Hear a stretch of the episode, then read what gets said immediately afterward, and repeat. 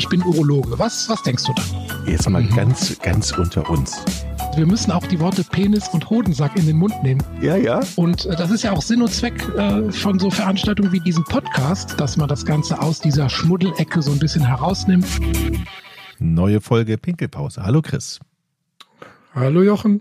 Heute geht es um Sperma. Gibt es eigentlich noch einen anderen Begriff dafür, also einen medizinischen oder ist das schon der medizinische? Ejakulat. Ah, das, das war's. Ejakulat. Du erwartest immer Doppelnamen, oder? Irgendwas, ja, lateinisches, irgendwas, ja. Nee, Ejakulat. Ejakulaticus. Keine Ahnung. Okay. Ähm, ist es ja auch ja. ein uro sehr urologisches Thema. Ihr beschäftigt euch damit ja auch intensiv. Jetzt haben wir viele Informationen, die wir heute in diesem Podcast loswerden wollen. Und ich habe natürlich viele Fragen. Ja, schieß los, würde ich mal sagen. Erstmal. Sperma. Ja. Hat jeder Mann gleich viel? Also. Kannst du selbst beantworten. Es ist ja nicht jeder Mann gleich. Ja. Ähm, eine ist größer, der andere ist kleiner, der eine ist schmaler, der andere ist ähm, dicker. Ja. Und so genauso ist das beim Sperma. Es gibt so, so Rahmenbedingungen, die Normwerte. Mhm. Ähm, da sind wir bei der Menge ungefähr, ungefähr bei zwei bis fünf Milliliter. Das ist so, um sich das mal bildlich vorzustellen, etwa ein Teelöffel voll.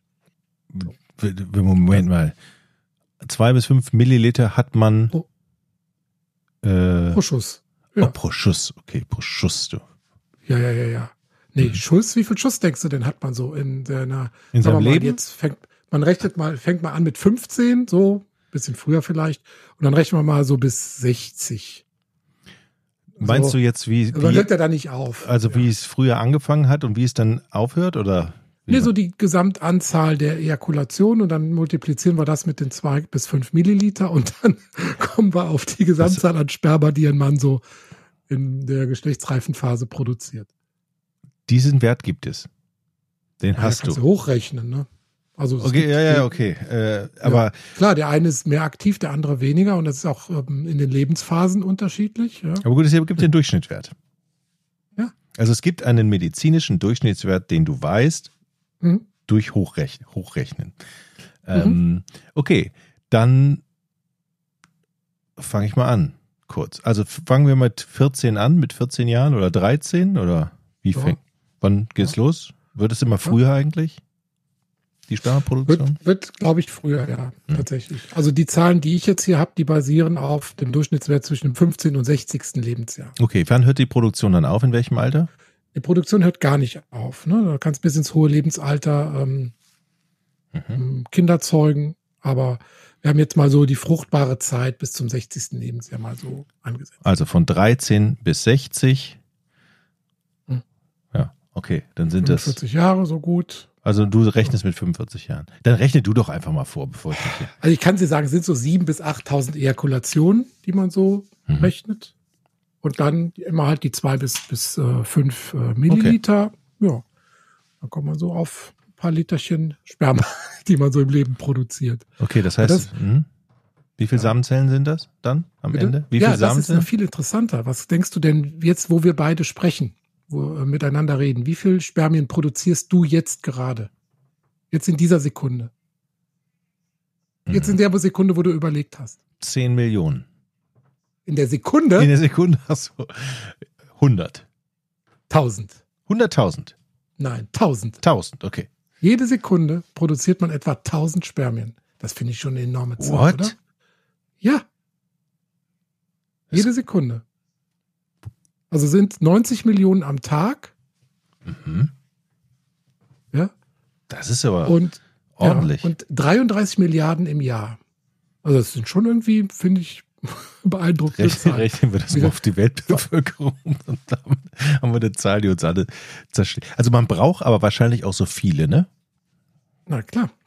Es ist ja irgendwie immer viel Ausschuss dabei. Und wenn du siehst, 90 Millionen am Tag, jetzt hat man ja vielleicht mal nicht jeden Tag Samenerguss.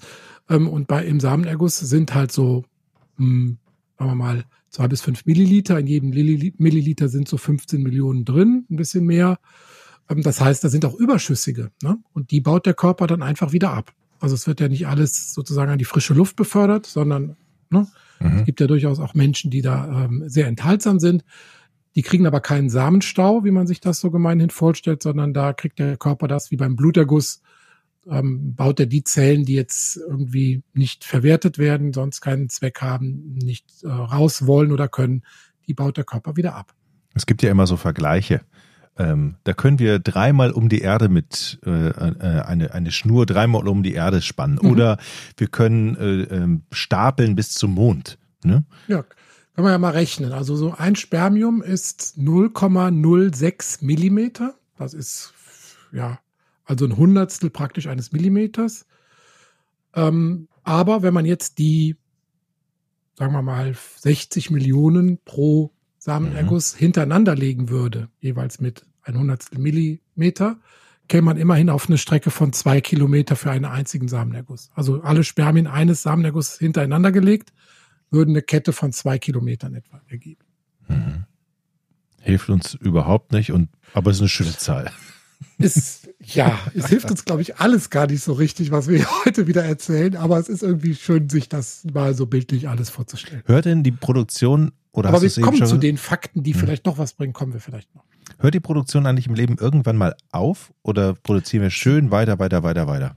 Wird weniger, aber es produziert, ähm, wird weiter produziert bis ins hohe Lebensalter. Auch bei sterilisierten Männern, wie ich das einer mhm. bin, ähm, werden lebendige Spermien weiter produziert, nicht ausgestoßen, sondern abgebaut. Und man könnte theoretisch eine künstliche Befruchtung machen, indem man eine lebendige Samenzelle aus dem Hoden oder Nebenhoden herausnimmt und dann in eine Eizelle direkt einpflanzt. Mhm. Das geht bis ins hohe Lebensalter theoretisch. Also auch ein sterilisierter Mann hat sein Samendepot, trägt er immer mit sich rum. Okay. Was denkst du denn, wie lange braucht so ein Spermium zum Ausreifen? Also wenn es wird im Hoden gebildet, in den Hodenkanälchen und dann irgendwann im Nebenhoden als reifes Spermium gelagert, bis der Samenerguss es abruft sozusagen. Was denkst du, wie lange braucht es da? Bis es reift. Bis es reif ist. Eine Woche. Nee, das ist länger. Also es geht ja sonst immer alles ziemlich schnell. Ne? Wir haben eine hohe Zahl und so weiter. Ähm, die brauchen zwei bis drei Monate tatsächlich. Mhm. Deshalb macht es auch nur Sinn, ähm, eine Samenkontrolle zu machen nach irgendeiner Maßnahme zwei bis drei Monate später. Weil dann erst wieder die neue Generation an Spermien da ist, beispielsweise nach einer Chemotherapie. Wenn dann die Frage ist, wie ist die Fruchtbarkeit, macht es keinen Sinn, das in den ersten zwei oder drei Monaten danach zu machen. Mhm. Und dann muss man warten, bis dann halt die neue Generation an Spermien da ist und dann ähm, kann man da eine, äh, hat man dann wieder zuverlässige Werte aus neuen, nachgewachsenen Spermien. Wie viel, wie viel ver, verbraucht denn so ein Samenerguss an dem Potenzial, was man so noch hat? Also man hat ja, wenn man 100 Prozent im Hoden hat. Ähm, Weiß, verstehe die Frage nicht. naja, wird, wird alles an Samen verbraucht oder Du meinst, wenn ein Samen ja, beim Samen folgt, äh, wenn, heißt, genau, wird, wird dann alles. Also du meinst, jeder, ob man aufs, mit einem Schuss aufs Ganze geht, sozusagen. ja, genau. Ob man direkt den Revolver weil Das würde ja eigentlich, gar, das würde ja dann gar nicht gehen, weil wenn das der zwei ja. bis drei Monate dauert, bis die Eben. Nee, nee, da wird immer nachgeladen. Ne? Okay. das, das heißt, es, den, es, wird eingelagert, nachgeladen, eingelagert. Das heißt, es, es, genau. gibt, es gibt im Hoden dann so einen Raum, da kommen die Guten hin und die lassen wir reifen. Die geben wir noch nicht ab oder wie läuft das ab? Ja. Genau, der Nebenhoden ist der mhm. Speicherort für die reifen Spermien. Mhm. Und die werden dann halt beim Samenerguss raus ejakuliert mit dieser wellenförmigen Bewegung des Samenleiters.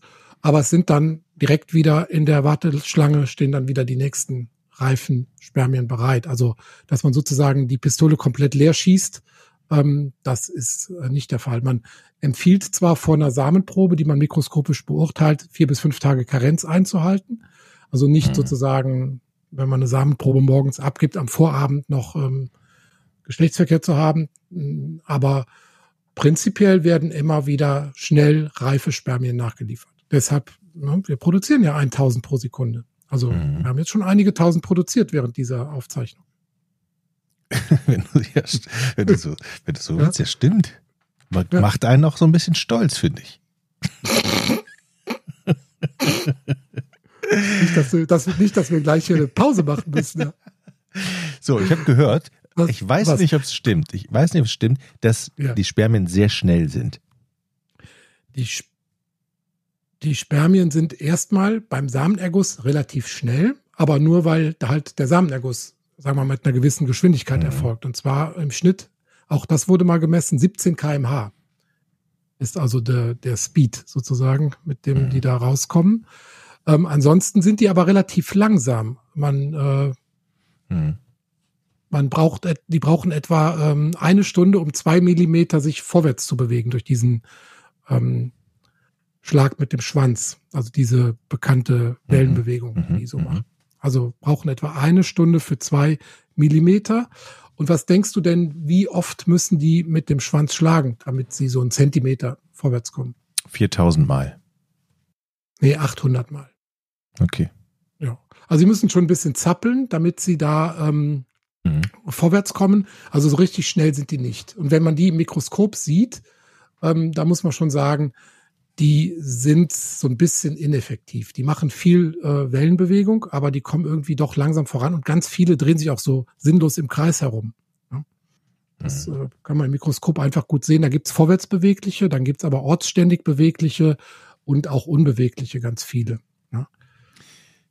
Was ja wichtig ist, ist ja die Lebensdauer. Ne? Die müssen ja eine gewisse Zeit mhm. aktiv und fit sein.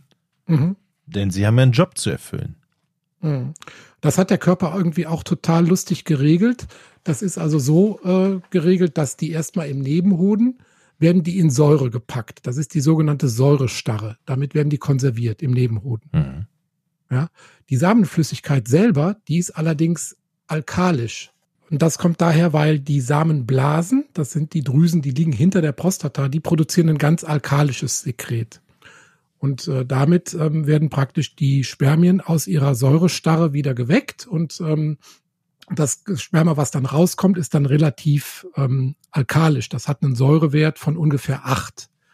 Und ähm, mit diesem sauren, äh, mit diesem alkalischen Sperma können dann die Spermien in der sauren Scheide wiederum überleben. Ne, das ist irgendwie die haben Wechselbad da zwischen sauer und alkalisch müssen die durchmachen. Erst die Säurestarre im Nebenhoden, dann kommt aus den Samenblasen das alkalische Sekret dazu mit einem pH von 8. Und dann geht's ab in die Scheide im Idealfall und da ist dann wieder ein Säurewert von 4 oder so. Mhm. Damit können die aber überleben, werden die geschützt.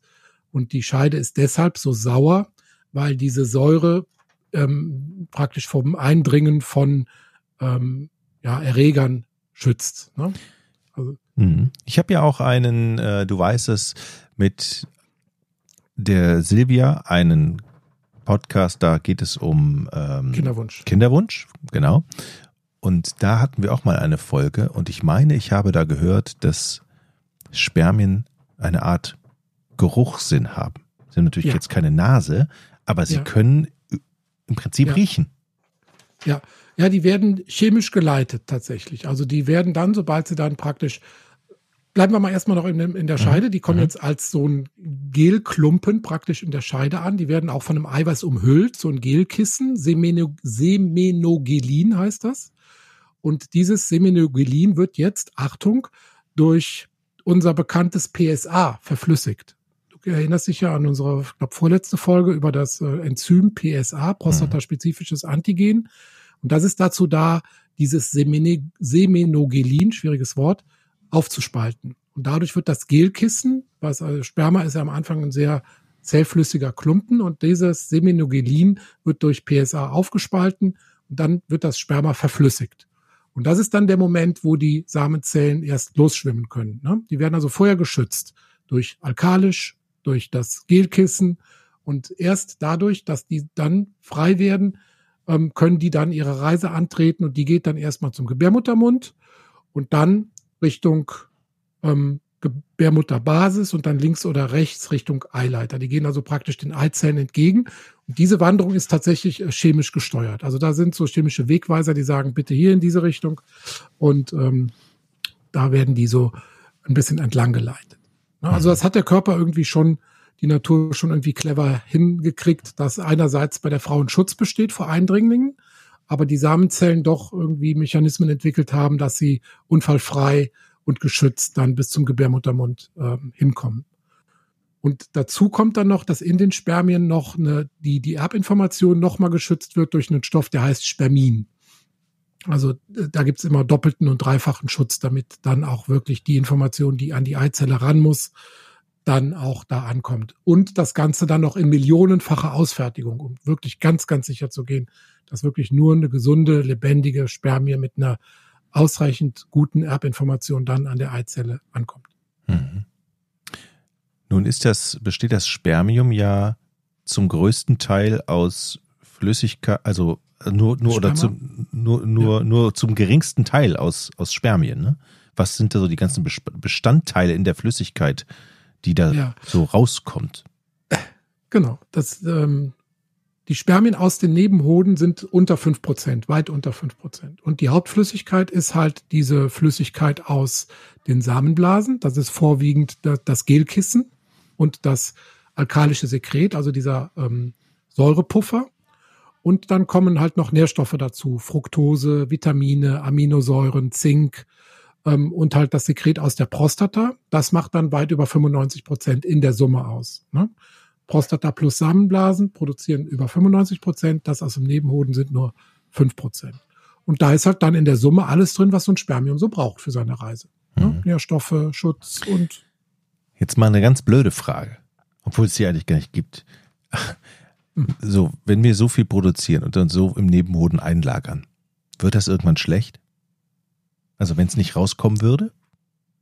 Nee, ja, es, es, wird, halt es, baut, es baut sich ab. Ne? Die das sterben irgendwann ab. Ne? Die haben halt nur eine begrenzte Lebensdauer. Mhm. Und dann bleiben die halt, bewegen sich nicht mehr und dann erkennt der Körper das und dann zerfallen die und, ähm, und werden erkannt von Fresszellen als nicht mehr lebensfähige Zellen und dann wird der Körper, baut die dann ab. Das heißt, der also, Körper sorgt eigentlich immer dafür, dass immer die Guten da sind und die Schlechten, ja. tschüss ab, abgebaut werden. Genau. Und das, dadurch, die Selektion erfolgt ja dann auch später nochmal durch diese lange Wanderung, die sie machen müssen. Ne? Das ist hm. dann schon so ein Selektionsmechanismus, dass halt nur die gut Beweglichen dann da hinkommen, wo sie hin sollen.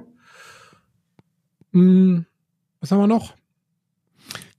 Noch eine blöde Frage habe ich. Ja, bitte. Es ist wir ja so, wir hatten ja mal eine Folge zum Thema Urin gehabt. Da hast du gesagt, ja. okay, man, früher haben die Urologen ja Urin am mhm. Geschma gesch tatsächlich geschmeckt und geguckt, ja. ob, so, nein, das, nein, nein, darum stell geht, die Frage nicht. Es gibt doch blöde nein, Fragen. Darum geht's nein, nicht. Nein, die, darum ja, geht's nicht. Die Aber, Antwort lautet nein. Nein, nein ich wollte, wollte eine andere nein. Frage. Aber dann nach dem Geschmacktest gibt es ja auch einen, wie sieht das Geruch. aus? Welche Farbe hat das? Kann man irgendetwas ja. am Spermium, wenn es eine andere Farbe hätte, keine Ahnung, kann man irgendwas erkennen? Am, ja. Krankheiten zum Beispiel. Also gibt euch Urologen ja. das Sperma ja, eines okay, Mannes Auf, Aufschluss über möglicherweise über gesundheitliche Schädigungen. Okay, also erstens, wir schmecken nicht am Sperma. Punkt. Das war mir klar. Gut, danke, dass, dass wir es klarstellen durften. Am Urin Geruch, macht ihr es aber schon, nur mal so. Geruch sagt man im Normalfall kastanienblütenartig. Nun ähm, habe ich jetzt Kastanienblüte, wenn du mir das sagst, habe ich keinen speziellen Geruch direkt in der Nase. Aber das ist halt das, was immer so als normaler Geruch angeführt wird. Mhm. Und was die Farbe angeht, milchig trüb, wenn es ejakuliert wird, solange das Gelkissen da ist. Wenn es dann aufgelöst wird, dann ist es durchsichtig. Ne, wenn es verflüssigt wird durch PSA, dann ist es dünnflüssig und äh, durchsichtig. Und ja, du hast recht, es gibt äh, Hinweise, wenn das zum Beispiel gelblich ist, so ein bisschen deutet das auf eine Entzündung hin. Oder wenn es rötlich oder sogar rostbraun ist, kann es auf eine Entzündung und ganz selten leider auch auf Prostatakrebs hindeuten. Also wenn so eine schwammartige Drüse wie die Prostata sich entzündet oder bösartig verändert, kann das im Sperma zu Farbveränderungen führen. Also insofern ähm, war die Frage überhaupt nicht dumm. Das weiß ich. Ja, nur die mit dem Schmecken, die war dumm. nee, die, die habe ich auch gar nicht gestellt. Du, du Ach, hast, du wolltest aber stellen. Nee, nee, nee, nee. Du hast doch, gesagt, ich würde, du hast unterstellt, ich würde das. Aber gut, also man kann wie du gerade sagtest, in seltenen Fällen tatsächlich ähm, ja. sieht man es. Blickdiagnose ist wichtig, aber das führt dann natürlich, muss dazu führen, dass man dann halt auch Labortests macht, Urin, äh, eine Spermakultur anlegt mhm. und sich das Ganze dann im Mikroskop noch weiter anguckt. Jetzt noch mal eine andere Frage, die vielleicht auch nicht so doof ist. Wenn jetzt zum Beispiel jemand merkt, okay, da kommen jetzt nicht zwei bis fünf Milliliter raus, sondern hm. viel weniger. Hm. Viel, viel weniger. Ab zum Arzt. Ja. Es, es gibt ja Spermiogramm-Normwerte, mhm. ähm, die halt so festgelegt sind. Und unter 1,5 Milliliter ist es dann tatsächlich ein bisschen zu wenig. Und auch die anderen Sachen, Spermienkonzentration pro Milliliter, die Gesamtzahl der Spermien, die Beweglichkeit, die Form, der Anteil der lebenden Spermien und so weiter, das wird ja alles gemessen in diesem sogenannten Spermiogramm. Und es ist fast nie so, dass alle Werte im Normbereich sind. Es gibt fast immer irgendeinen Wert, der unterschritten wird. Das bedeutet aber natürlich nicht sofort, dass man unfruchtbar ist. Also selbst wenn man jetzt nur wenig vorwärts bewegliche Spermien hat, kann man damit eine Schwangerschaft auslösen. Und es, viele Männer kommen dann in Panik, wenn dann einer dieser vielen Parameter, die wir da erheben, nicht im Normbereich ist. Muss man ruhig bleiben, muss man kontrollieren, muss man gucken, dass man die Risikofaktoren ausschaltet. Ähm, und wie gesagt, selbst wenn jetzt mal nur ein Milliliter kommt und vielleicht beim nächsten Mal wieder vier, ähm, heißt das doch lange nicht, dass man mit diesem einen Milliliter nicht auch eine Schwangerschaft auslösen könnte. Mhm. Dann meine letzte Frage, die ich hätte. Ähm, ich hab's geahnt, der Lusttropfen. Was? Ist an deiner Nasenspitze. Dann, nee, da, da erklär nee? mal. Da, dann spare ich mir die letzte Frage für gleich auf und dann will ich erstmal den Lusttropfen. Also, hören. Ja, das ist halt auch so eine Frage, die einem öfter mal begegnet. Ähm, kann auch schon der Lusttropfen, der da vorne ähm, vielleicht vor dem Samenerguss rauskommt, schon eine Schwangerschaft auslösen? Extrem unwahrscheinlich, weil das, was bei dem Lusttropfen, dem sogenannten, das ist so eine ganz glasklare Flüssigkeit, die also bei sexueller Erregung auftreten kann, ähm, vorne aus der Harnröhre, kommt aus den Nebendrüsen der Harnröhre. Das ist im Prinzip eine Flüssigkeit, die die Harnröhre spült die eventuelle Urinrückstände rausspült und die Eichel befeuchtet. Und das ist also einfach eine Spülflüssigkeit, wo normalerweise keine Spermien drin sind, aber es ist natürlich nicht ausgeschlossen. Also kann eine Schwangerschaft auslösen, wenn zum Beispiel auch durch einen vorherigen Samenerguss noch Spermien in der Harnröhre sind, können die durch diesen Lusttropfen mit rausgespült werden. Also kann theoretisch sein, ist aber eine ganz andere Flüssigkeit, hat mit dem eigentlichen Sperma nichts zu tun. Spermaqualität. Wie kann man die als Mann beeinflussen? Durch die Lebensweise nehme ich mal an. Wahrscheinlich nicht rauchen. Ja, wir hatten ja, wir hatten ja mal eine ganze Folge darüber gemacht, was jetzt so an schädlichen ähm, Einflüssen derzeit in der westlichen Welt auf das Sperma einwirkt und wodurch die Spermaqualität in den letzten 50 Jahren in den Industrieländern abgesunken ist. Da verweise ich mal auf diese Folge. Und was man halt tun kann, ist einfach diese Risikofaktoren vermeiden, was oft schwierig ist in unserer heutigen Zeit. Und natürlich gesund leben. Kein Alkohol, kein Nikotin, viel Sport, Stoffwechselerkrankungen in den Griff kriegen. Ähm, ja, relativ banal wie immer. Mhm. Okay. Chris. Ja. Jochen. War eine schöne Folge. Jo. Vielen Dank. Sehen wir uns nächste Woche wieder? Bis zur nächsten Woche. Machen wir. Tschüss. Ciao. Ich bin Urologe. Was, was denkst du da? Jetzt mal mhm. ganz, ganz unter uns. Wir müssen auch die Worte Penis und Hodensack in den Mund nehmen. Ja, ja. Und äh, das ist ja auch Sinn und Zweck äh, von so Veranstaltungen wie diesem Podcast, dass man das Ganze aus dieser Schmuddelecke so ein bisschen herausnimmt.